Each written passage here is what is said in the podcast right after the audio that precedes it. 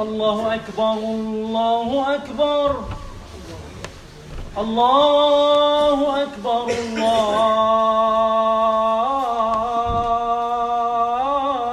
الله أكبر. أشهد أن لا إله إلا الله. أشهد أن لا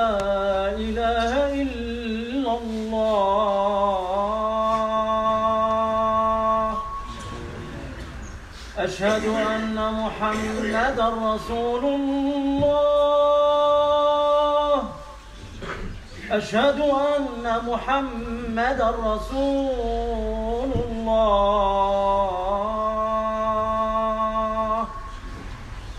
حي على الصلاة. حي على الصلاة.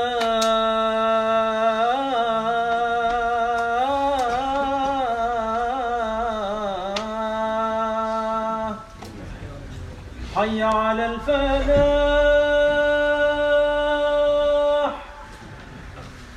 حي على الفلاح.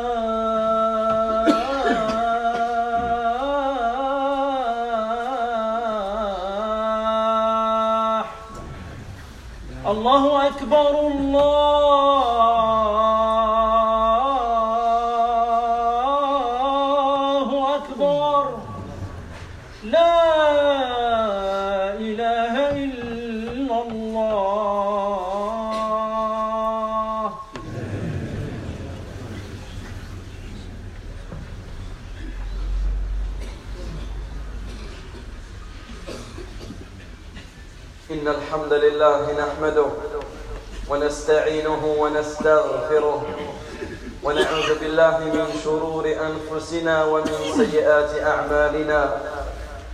من يهده الله فلا مضل له ومن يضلل فلا هادي له. وأشهد أن لا إله إلا الله وحده لا شريك له. وأشهد أن محمدا عبده ورسوله. يا أيها الذين آمنوا اتقوا الله حق تقاته ولا تموتن إلا وأنتم مسلمون. يا أيها الناس اتقوا ربكم الذي خلقكم من نفس واحدة وخلق منها زوجها وبث منهما رجالا كثيرا ونساء. واتقوا الله الذي تساءلون به والأرحام. إن الله كان عليكم رقيبا. يا أيها الذين آمنوا اتقوا الله وقولوا قولا سديدا. يصلح لكم أعمالكم ويغفر لكم ذنوبكم. ومن يطع الله ورسوله فقد فاز فوزا عظيما أما بعد. فإن أصدق الحديث كتاب الله وخير الهدي هدي محمد صلى الله عليه وسلم وشر الأمور محدثاتها وكل محدثة بدعة وكل بدعة ضلالة وكل ضلالة في النار ثم أما بعد. عباد الله أوصيكم ونفسي بتقوى الله فإن من اتقى الله وقاه وأرشده إلى خير أمور دينه ودنياه. أيها المؤمنون ما زلنا مع الحديث عن خطبة الحاجة وقوله صلى الله عليه وسلم ونستعينه. وقد توقفنا في الخطبة الماضية مع آية كريمة من سورة الفاتحة. إياك نعبد وإياك نستعين.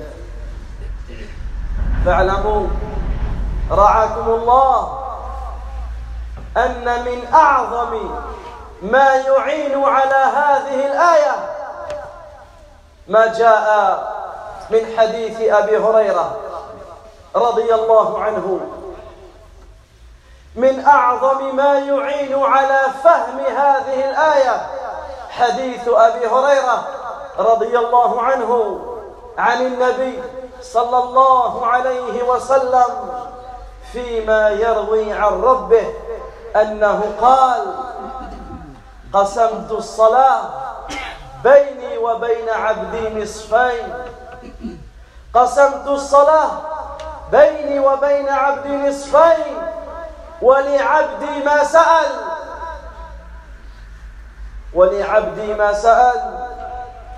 وإذ قال الحمد لله رب العالمين وإذ قال العبد الحمد لله رب العالمين قال الله تعالى حمدني عبدي. وإذا قال الرحمن الرحيم قال الله تعالى أثنى علي عبدي. وإذا قال مالك يوم الدين قال الله تعالى مجدني عبدي. وإذا قال إياك نعبد وإياك نستعين قال هذا بيني وبين عبدي ولعبدي ما سأل. إذا قال المأمون إياك نعبد وإياك نستعين.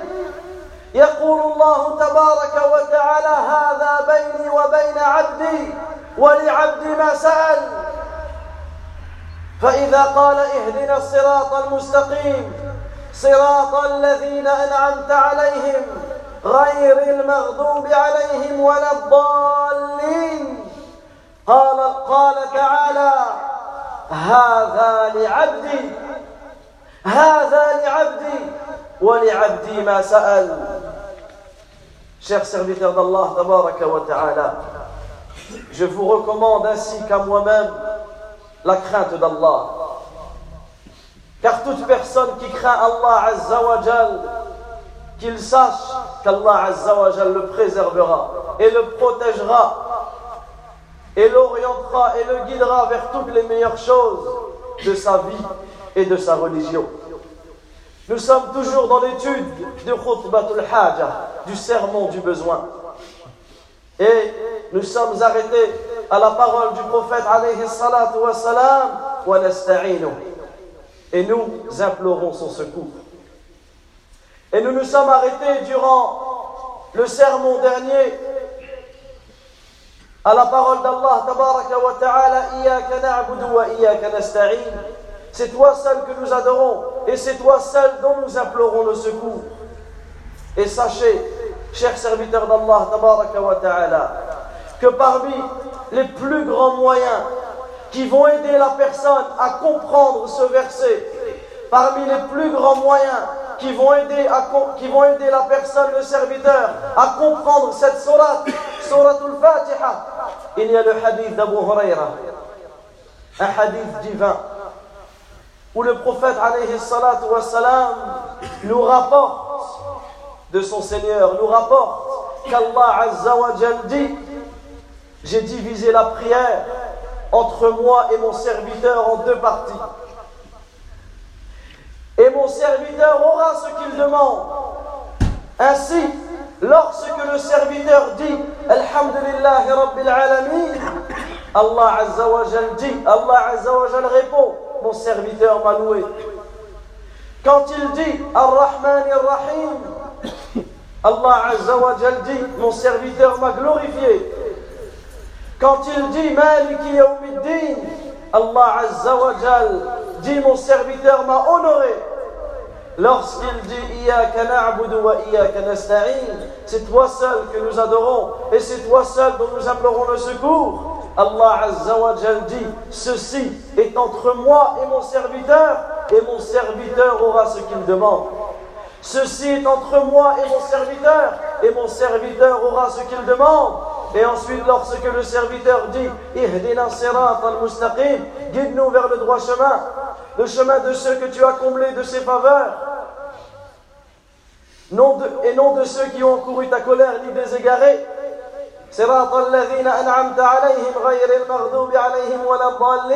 Lorsque le serviteur dit cela, Allah wa dit ceci est pour mon serviteur. Ceci est pour mon serviteur et pour mon serviteur ce qu'il demande. Chers serviteurs d'Allah, où, où sommes-nous dans nos prières? Où sommes-nous dans nos prières par rapport à ce hadith? Chaque prière que tu fais, chaque prière que tu fais, Allah wa ta'ala te répond à cette demande, car Surat al-Fatiha, Surat al-Fatiha, du début jusqu'à la fin de cette surat, c'est une invocation.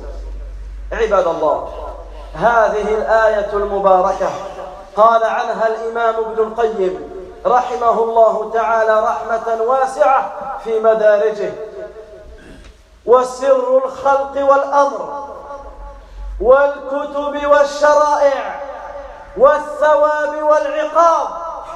انتهى إلى هاتين الكلمتين وعليهما مدار العبودية وعليهما مدار العبودية والتوحيد. وقال أيضا رحمه الله تعالى ثم إن القلب يعرض له مرضان عظيمان. إن لم يتداركهما تراميا به إلى التلف ولا بد. وهما الرياء والكبر. وهما الرياء والكبر. فدواء الرياء إياك نعبد ودواء الكبر وإياك نستعين. وقال أيضا رحمه الله تأملت أنفع الدعاء. تأملت أنفع الدعاء. فإذا سؤال العون على مرضاته فوجدته ثم رأيته في الفاتحة في إياك نعبد وإياك نستعين. rapprochez-vous بارك الله فيكم. تقاربوا. approchez-vous au maximum pour éviter que les frères restent dehors. Chers serviteurs d'Allah, tabaraka wa ta'ala. C'est toi seul que nous adorons et c'est toi seul que nous implorons le secours. Que ce verset est magnifique, que ce verset est grandiose, chers serviteurs d'Allah, tabaraka wa ta'ala. Que ce verset doit être compris que ce verset doit être médité, que ce verset doit être appliqué. Écoutez à ce titre ce que le grand savant Ibn al-Qayyim, rahimahullah ta'ala, dit à propos de ce verset. Il dit, rahimahullah, le secret pour lequel, le secret pour lequel Allah Azza wa a créé les créatures. Le secret pour lequel Allah Azza wa a créé les créatures et a donné son ordre le secret pour lequel Allah Azza a envoyé les livres et les législations, le secret pour lequel Allah wa ta'ala a instauré la récompense et le châtiment, s'arrête à ces deux paroles. Car autour de ces deux paroles, nous trouvons l'adoration et l'unicité. L'adoration pure et exclusive en Allah wa ta'ala et l'unicité d'Allah wa ta'ala. Également dans une autre de ses paroles, toujours à partir de toujours au sujet de ce verset qui est wa. Il dit rahimahullah. Ensuite, le cœur est exposé à deux énormes maladies. Sachez que le cœur est exposé à deux énormes maladies. Et si la personne ne soigne pas ces maladies, elles seront une cause de la destruction de ce cœur. Et ces deux maladies sont l'ostentation et l'orgueil. Car les maladies du cœur sont pires que les maladies du corps. Et les deux grandes maladies du cœur, l'ostentation et l'orgueil. Et ensuite il dit, Rahimahullah, c'est toi seul que nous adorons c'est le remède contre l'ostentation. Et c'est toi seul dont nous implorons le secours. C'est le remède contre l'orgueil. Car toute personne qui médite sur ce verset, c'est toi seul que nous adorons. Il va trouver la sincérité. Il va trouver que dans toutes les adorations qu'il fait, il doit les faire exclusivement pour Allah Azza wa Et cela est un remède contre l'ostentation. L'ostentation qui est le fait d'embellir ses actions pour le regard des gens ou pour la réputation que les gens nous donnent. Et celui qui médite sur le verset et c'est toi seul dont nous implorons le secours, il va trouver à quel point il a besoin d'Allah. Il va trouver à quel point il est faible et il a besoin d'Allah ta'ala pour l'aider, pour l'assister et pour le secourir. Et cela est un remède contre l'orgueil. Également, il dit, rahimahullah, j'ai médité sur l'invocation la plus bénéfique. Regardez les savants, subhanallah al-azim. J'ai médité sur l'invocation la plus bénéfique et j'ai trouvé que c'était le fait de demander l'aide d'Allah Azzawajal pour acquérir, pour avoir sa satisfaction. Et il dit ensuite, j'ai trouvé cette invocation dans la Fatiha, dans le verset wa Car comme on l'a cité dans la khutbah précédente, al-ibada al-ibada L'adoration c'est le but. Wal-isti'ana hiya al-wasila.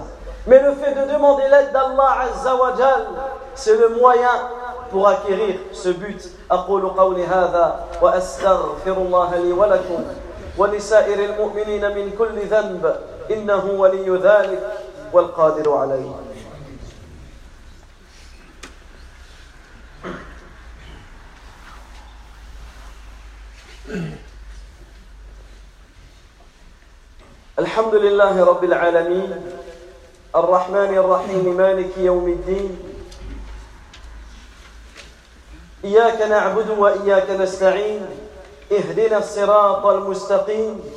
صراط الذين أنعمت عليهم غير المغضوب عليهم ولا الضالين. آمين. وأصلي وأسلم على أشرف الأنبياء والمرسلين محمد بن عبد الله صلوات الله وسلامه وبركاته عليه. أما بعد عباد الله استمعوا بارك الله فيكم على ما قال الشيخ ابن العثيمين رحمه الله تعالى في معنى إياك نعبد وإياك نستعين. قال رحمه الله تعالى رحمة واسعة أن الإنسان دائر بين أمرين أن الإنسان دائر بين أمرين بين عبادة الله واستعانة النفس. ولهذا قال الله تعالى في الحديث القدسي عن هذه الآية هذا بيني وبين عبدي هذا بيني وبين عبدي فالعبادة لله والمعاونة للعبد. وفي هذه الآية دليل على تخصيص الله تبارك وتعالى بالاستعانة. أي أن الإنسان لا يستعين استعانة مطلقا إلا لله تبارك وتعالى.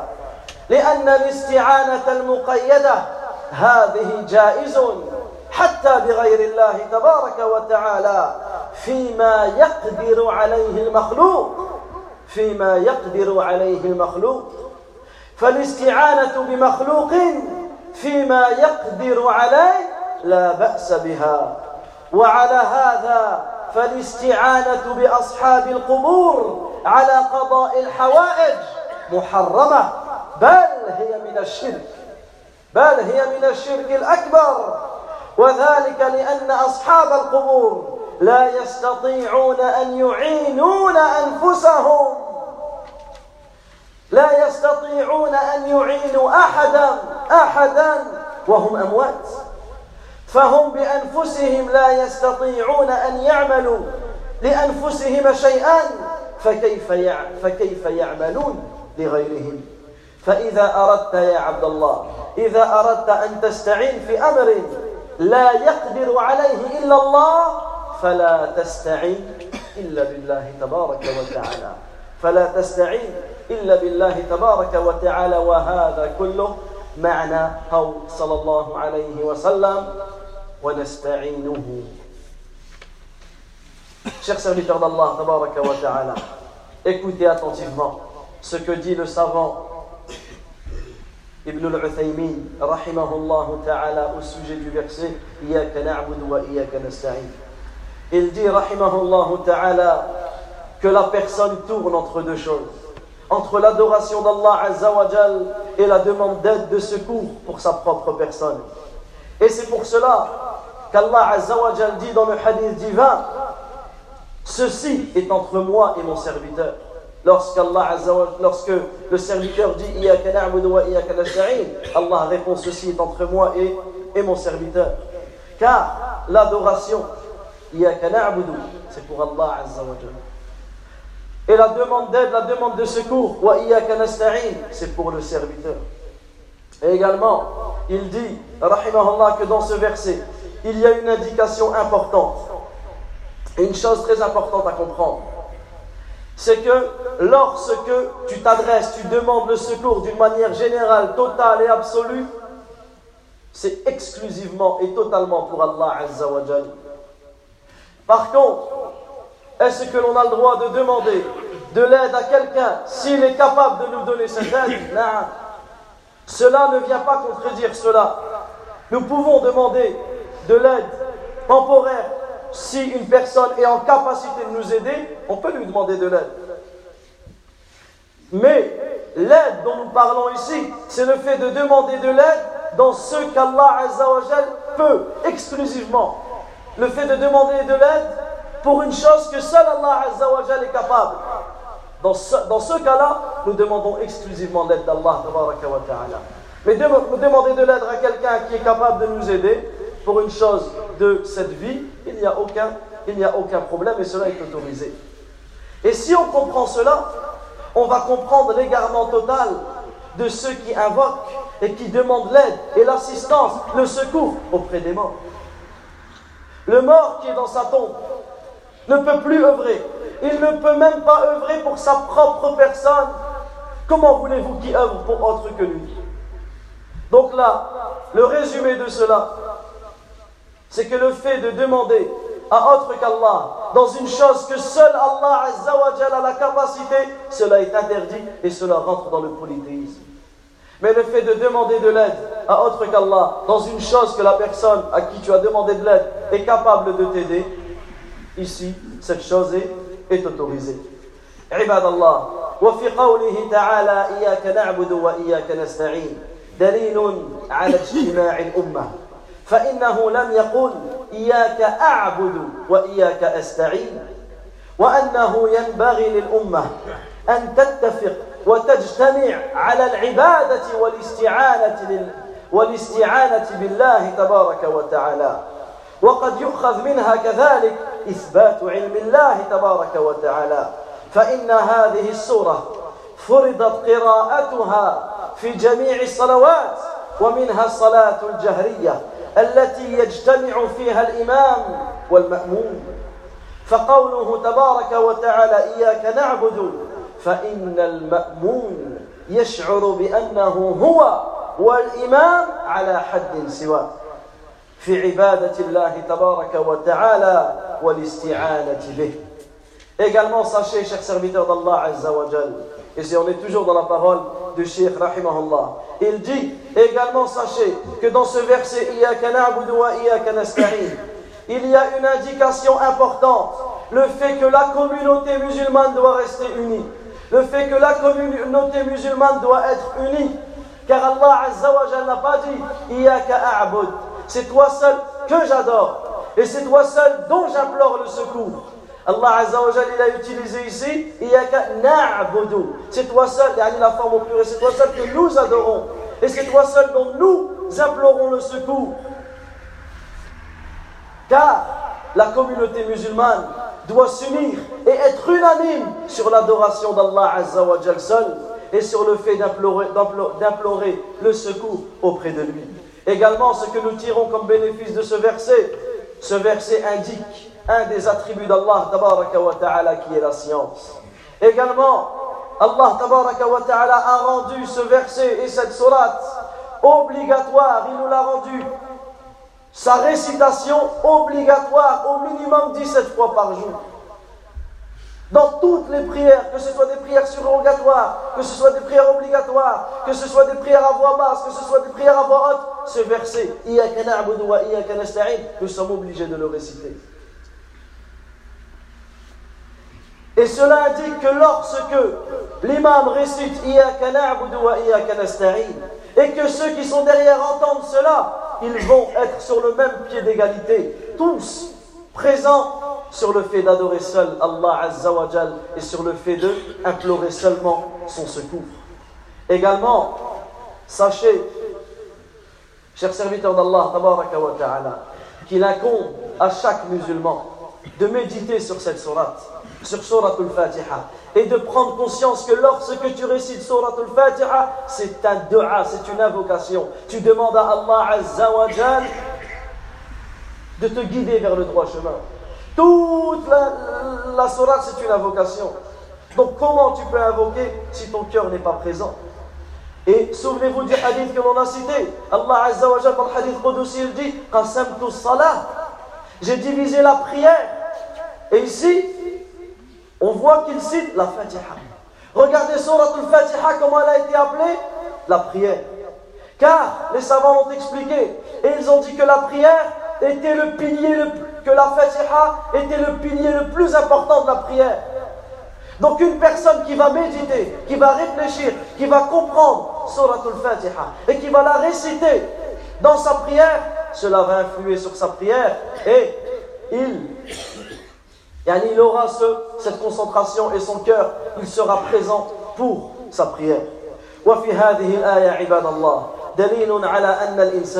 ينبغي أن يستعين بالله تبارك وتعالى في كل شيء حتى في الأمور الصغيرة كالذهب والمجد والأكل والشرب واللباس. فينبغي للإنسان أن يستعين بالله تبارك وتعالى في كل شيء حتى يكون بذلك مدركا لحاجته متعبدا لربه. لأن الاستعانة من العبادة وإذا استعان الإنسان بربه يسر, يسر له الأمر وسهل عليه ولهذا يؤمر الإنسان إذا حلف على شيء مستقبل أن يقول إن شاء الله. أن يقول إن شاء الله لأن هذه الكلمة إن شاء الله إذا قال العبد إن شاء الله كان ذلك عونا في قضاء حاجته. Également, nous terminons sur cela, chers serviteurs d'Allah Azza wa que ce verset nous prouve qu'il incombe à la personne de demander le secours et l'aide d'Allah Azzawajal dans toutes choses. Même dans les choses qui pourraient paraître insignifiantes, comme le fait de venir, de partir, de boire, de manger, de s'habiller, etc. Il incombe aux serviteurs de toujours demander le secours d'Allah et cela dans toutes choses, afin qu'il soit tout le temps, dans toutes les situations de sa vie, il aura ce qu'il souhaite. Et également, il sera toujours dans l'adoration. Car le fait de demander l'aide d'Allah Azzawajal est une adoration. Également, sachez que lorsque la personne demande l'aide d'Allah Ta'ala, Allah Azzawajal lui rendra, lui rendra facile cette chose. Et lorsque la personne demande l'aide d'Allah Ta'ala, Allah Azza wa rendra cette affaire faisable pour lui. Et voilà la raison pour laquelle il a été ordonné aux musulmans, lorsqu'il s'apprête à faire quelque chose, lorsqu'il dit je ferai cela, je ferai cela, ou lorsqu'il jure qu'il fera une chose future, de dire Inch'Allah. Car lorsque la personne dit je ferai cela, Inch'Allah, qu'il sache que dans cette parole, Inch'Allah, si Allah le veut, dans cette parole, il y a une demande d'aide. Et si la personne dit Inch'Allah, si Allah Azza wa le veut, sachez qu'Allah ta'ala l'aidera à accomplir ce qu'il veut. Ce sujet est un sujet tellement vaste que nous ne pouvons pas tout citer, mais nous nous arrêtons sur يعني cela أقول قولي هذا سبحانك اللهم وبحمدك أشهد أن لا إله إلا أنت أستغفرك وأتوب إليك ربنا آتنا في الدنيا حسنة وفي الآخرة حسنة وقنا عذاب النار. اللهم اغفر للمسلمين والمسلمات والمؤمنين والمؤمنات الأحياء منهم والأموات وقوموا إلى الصلاة.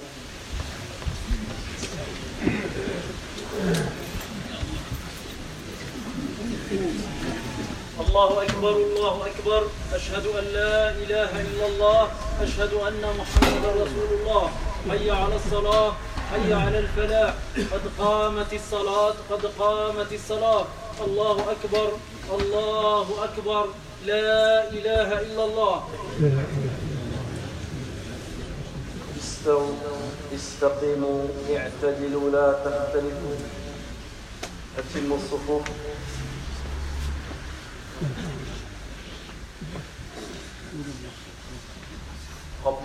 fond du masjid, barakallahu fikum, pour éviter les frères dehors.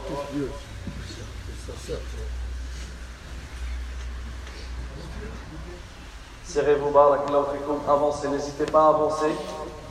N'hésitez pas à avancer et si vous n'avez pas de place pour vous prosterner, vous vous prosternez sur le dos de votre frère qui est devant ou sur ses talons.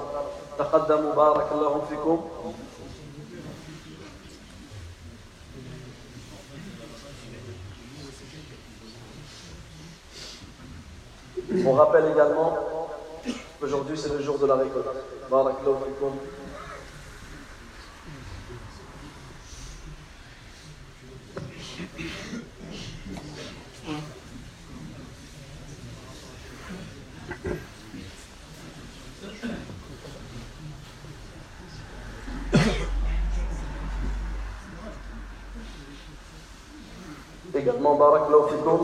À partir de demain, Inch'Allah, donc, vu qu'il y a un certain nombre de frères de la mosquée qui vont faire, Inch'Allah, une Umrah durant les vacances, peu importe, on va faire des cours sur les rites de la Umrah. On va faire des cours sur les rites de la Umrah le samedi après l'Isha. Le samedi après l'Isha, Inch'Allah, pour celui qui souhaite, même si vous ne partez pas, on fera des cours sur les rites de la Umrah. Et Inch'Allah, quand le pèlerinage viendra, on fera également des cours sur le pèlerinage Barakallahu fikum.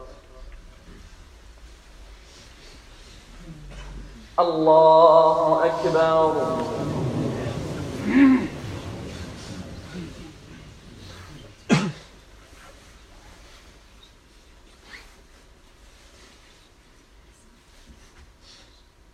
الحمد لله رب العالمين الرحمن الرحيم. مالك يوم الدين. إياك نعبد وإياك نستعين. اهدنا الصراط المستقيم. صراط الذين أنعمت عليهم. غير المغضوب عليهم ولا الضالين.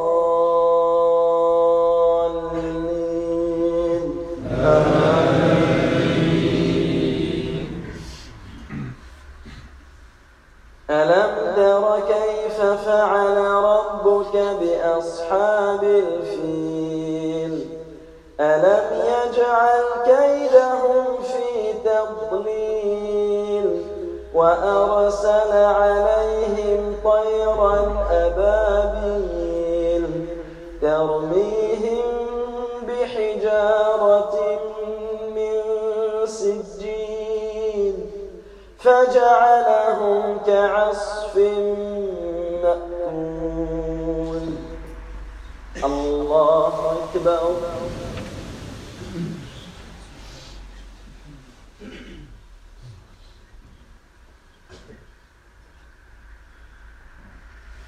سمع الله لمن حمده. الله أكبر.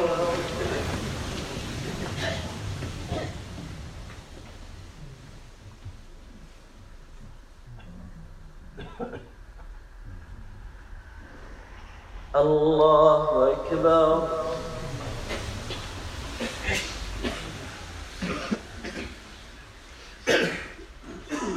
الله أكبر.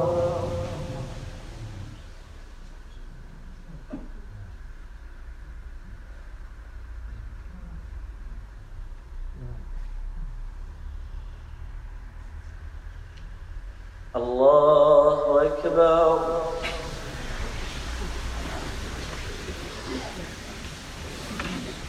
الحمد لله رب العالمين. الرحمن الرحيم. مالك يوم الدين. إياك نعبد وإياك نستعين. اهدنا الصراط المستقيم. صراط الذين أنعمت عليهم غير المغضوب عليهم ولا الضالين.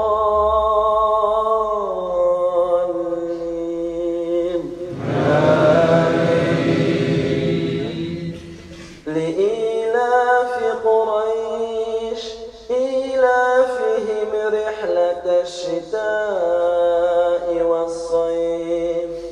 فليعبدوا رب هذا الذي أطعمهم من جوع وآمنهم من خوف. الله أكبر.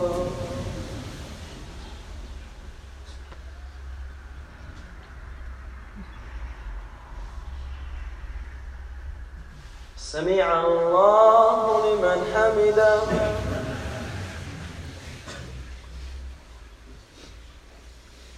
الله أكبر.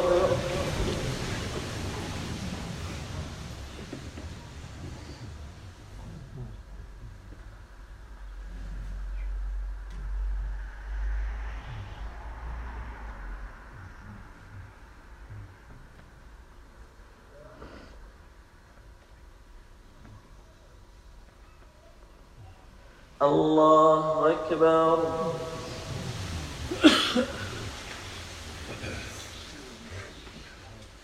الله أكبر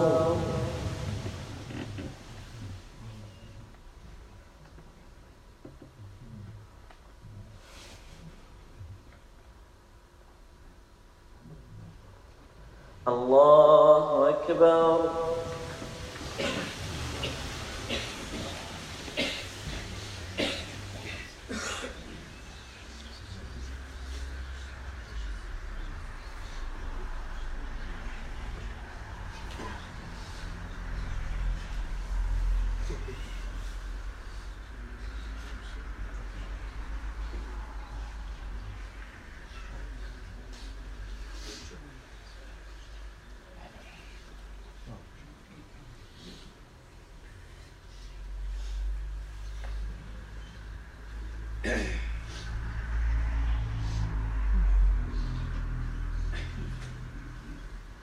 السلام عليكم ورحمة الله.